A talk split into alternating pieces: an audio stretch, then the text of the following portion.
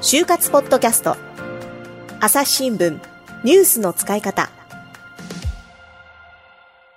朝日新聞の岸上太です、えーお相手はあー大阪本社販売局流通開発部田口慎太郎さんです。お願いいたします。ます。田口さんそれであのまあ3年生の話になるんですけ3ど年生ね。僕3回生っていう方が好きなんですけどね。そうです。なんか関西と関東で違うとかってね、はい。そこはねね。なんかね譲れないとこだと。頑なにはいあまあ、関西の学生さんね その相手にすることが多いっていうのもそうそうそう。あるんでしょうけど、はい。まあ僕自身も、はいあの関西の大学なんで。あそうですか、はいあえでも3年生の時って何を知ってました？僕ね、あの、大会のね、ラグビー部に入ってま大した。会なんですねそうなんですよああなんとなくでも感じしますねそうでしょ、はいはい聞いてる方もこののぶとい声からして、こう、あの、ごついやつが喋ってるんじゃないかみたいな。185センチ95キロありますから。あそうですか、はい。あのガチガチの大会ですいや。まさしくそのこのあの配信しているところにね写真を載せたりともしてます。するつもりではいるんですけども。そうなんですか、うん。ラグビーしてる写真がいいですか？じゃあ。あいやまあ、ちょっとそれはまたおいおい相談しましょう。あじゃあラグビーをやっていた人にとっては3年生の今の時期っていうのはまだまだバリバリ現役のラグラガーマンなわけですよね、そうですね。はい。もうまさに、あのーバリバリ現役。はい。だからまあしゅ3年生にとってはですね、あのーやっぱり秋ぐらいからですか、はいはいはいはい。そうですよね。我々のまあちらほら。頃ってそうですよね、はい。うんうんうん。早い人では、まあ、秋ぐらいが始そうまるですよね。でしたね。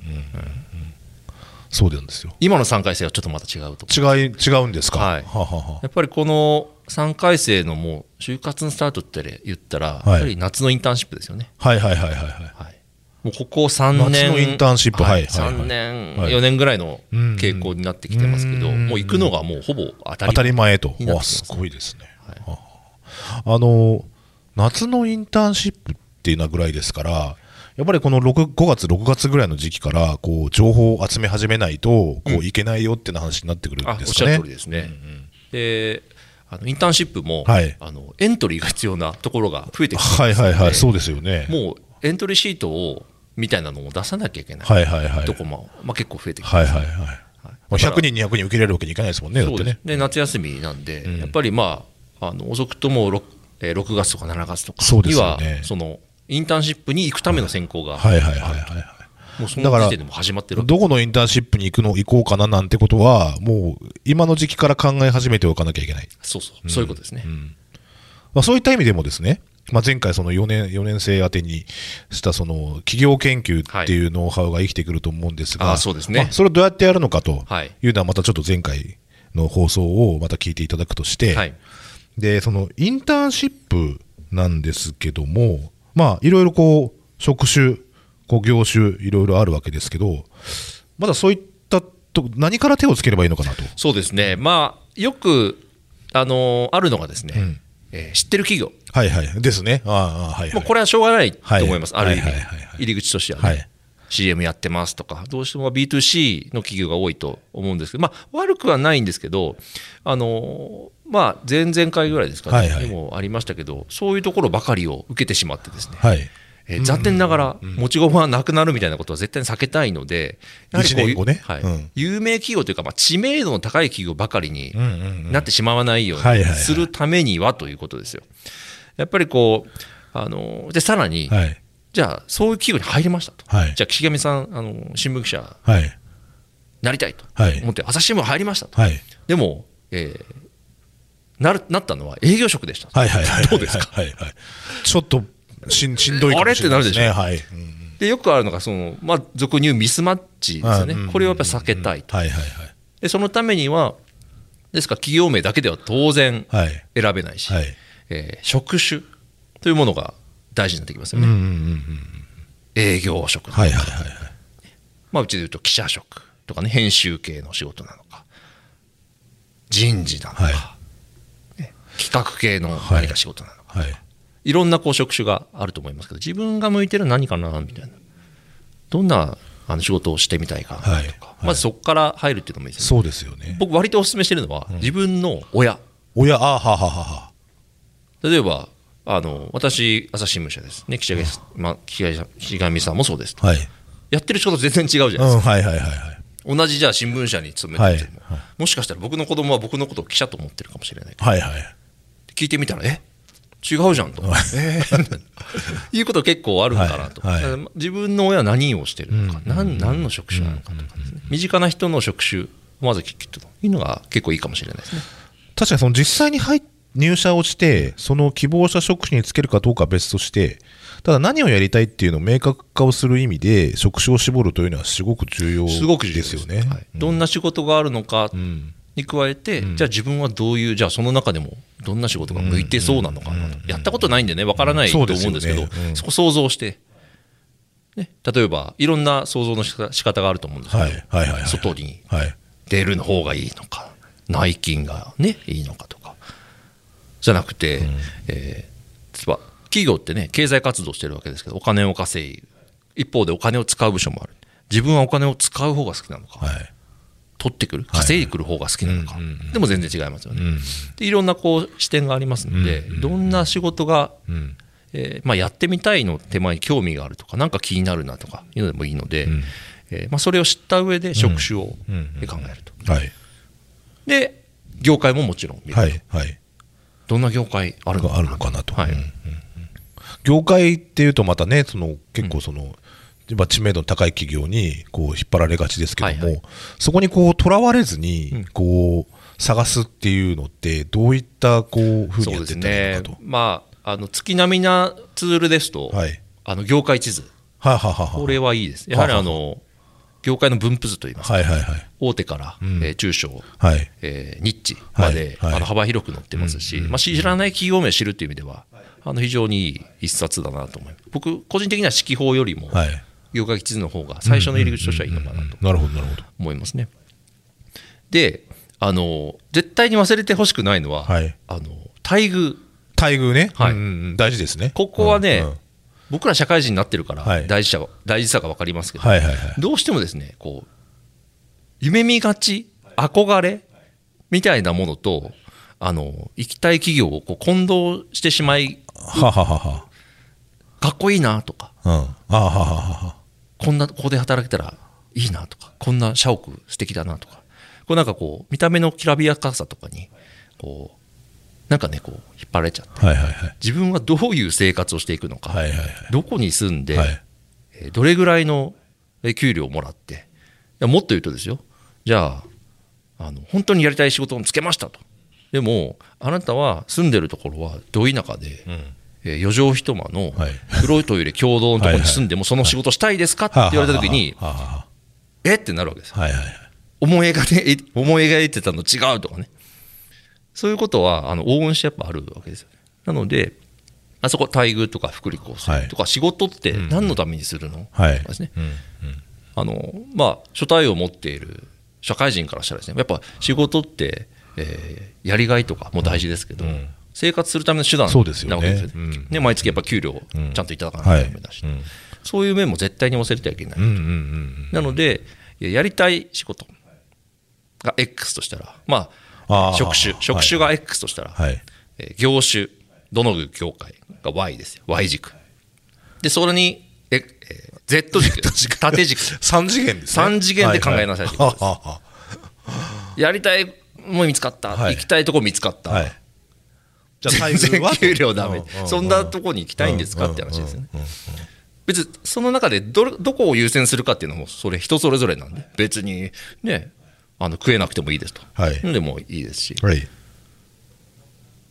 その XYZ 縦横高さを3次元でしっかり見ると。いうのが大事かなとは思いますね。いはいはいはい。朝日新聞ポッドキャスト朝日新聞ポッドキャストニュースの現場から。世界有数の海外取材網国内外各地に根を張る記者たちが毎日あなたを現場に連れ出します。音声で予期せぬ話題との出会いを朝日新聞ポッドキャストニュースの現場から。じゃあ、ちょっとここのインターンに行ってみようかしらというところが見つかりましたよと。はい。で、えーっと、じゃあ、その、そこから先っていうのは、なんか、その、どうしたらいいのかというところで言うと。そうですね、まあ、インターンで何を大事にすべきかみたいなことだと思うんですけどあのまあ最初分からないと思うんで、はい。もうあの本当に行きたい、うんもう決まってる、絞り切ってるとはいいう人は置いといてですけど、はいはいそうじゃない人が多分大半だと思うので、うんうんまあ、しっかりもう楽しむはいはいはい。ことはまず大事だと思います。自然体に振る舞う。で、これはもう採用活動始まってんだみたいな思うとですね、カチカチになってしまうんで、どんな人が受けに来てるのか。で、企業側もどんな、えー人が採用担当で来てるのか。で、比べていくとですね、あの、どうしてもこう、あそこどうだったなとか、あの、インターンにもあのすごい差があるので、それをしっかり見ることですかねはい。で、あとは、まあ、できれば、あの、自分を差別化する。もうこれはもう就活の全般において必要な視点だと思いますけど、あの、人と同じことをしてるんじゃなくて、うんうん。例えばグループワークとかね、はいはいはい。グループディスカッションなんかさせることが、あのインターンシップ多いんですけれども、はいはいはい。あのちょっとじ普段の自分とは違うようなキャラをやってみるとかですね、あのまだ本選考じゃないんで、はいはいそこは思い切って振る舞うのは一つかなと思います。印象付けるというか。印象づける、はいはいはい。で実際にそれが、まあ、あのこれを3回生の最初から意識する必要はないんですけどあのやはりあのあ優秀だなと思われた学生さんは、後でね、ん。声かかる。うんうんうん。声かかることもありますんで、まあ、そこを過度に意識する必要はないんですけどね、逆にチャレンジングに行った方がいいってことですよね。そうそこでこう、落とされて、で、もうご縁がありませんでしたって話にはならないわけです。からね。うん。むしろですね、えーインターン、えーむしろインターン行けませんでした、はい。でも本選考を受けました、はい。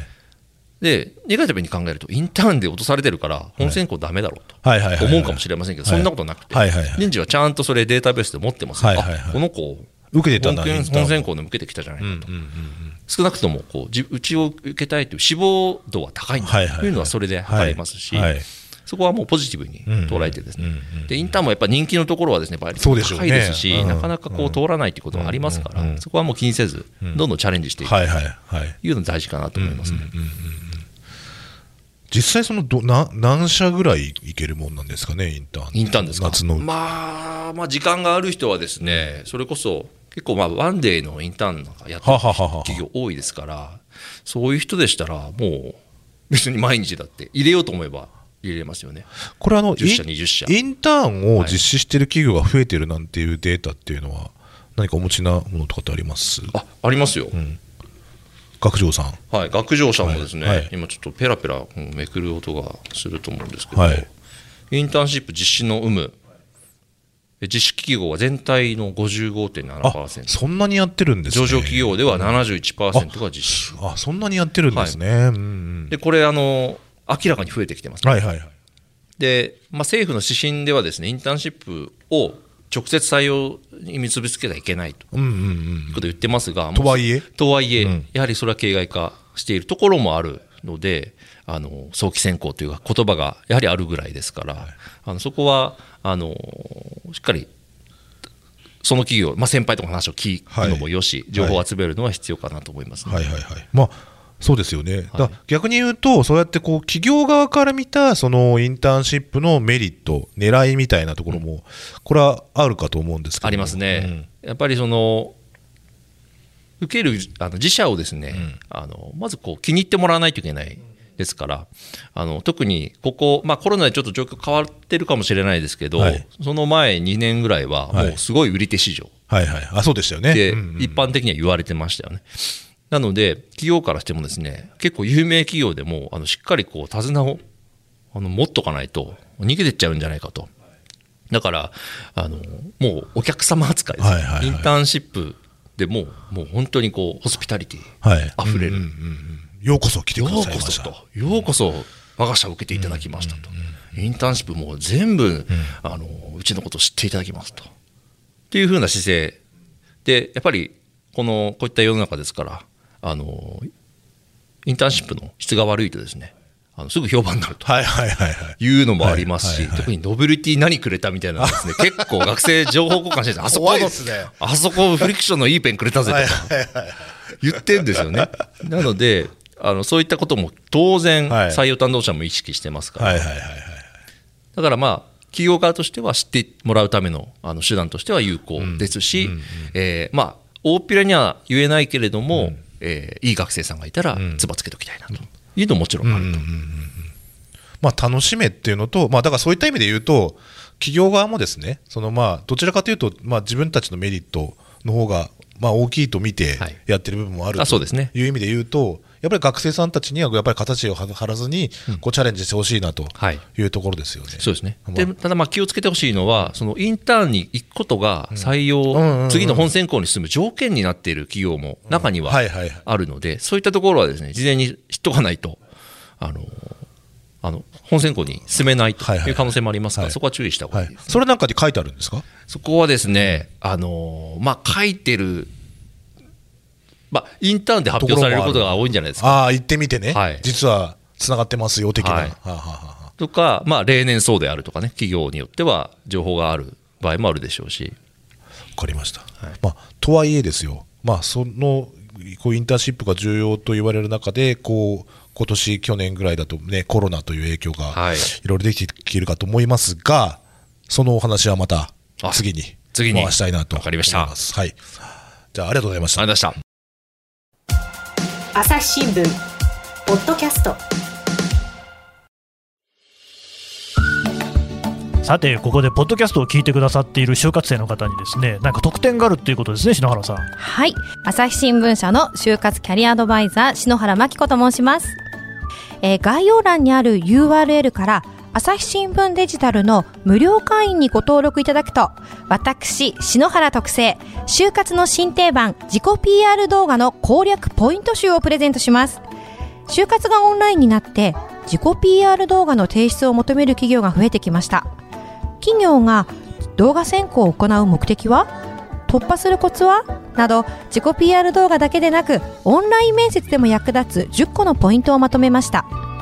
ポイントを押さえて自分の魅力を最大限に伝える動画を撮りましょう。概要欄にある URL から無料会員登録お待ちしています。皆さんの就活がうまくいくように全力で応援しています。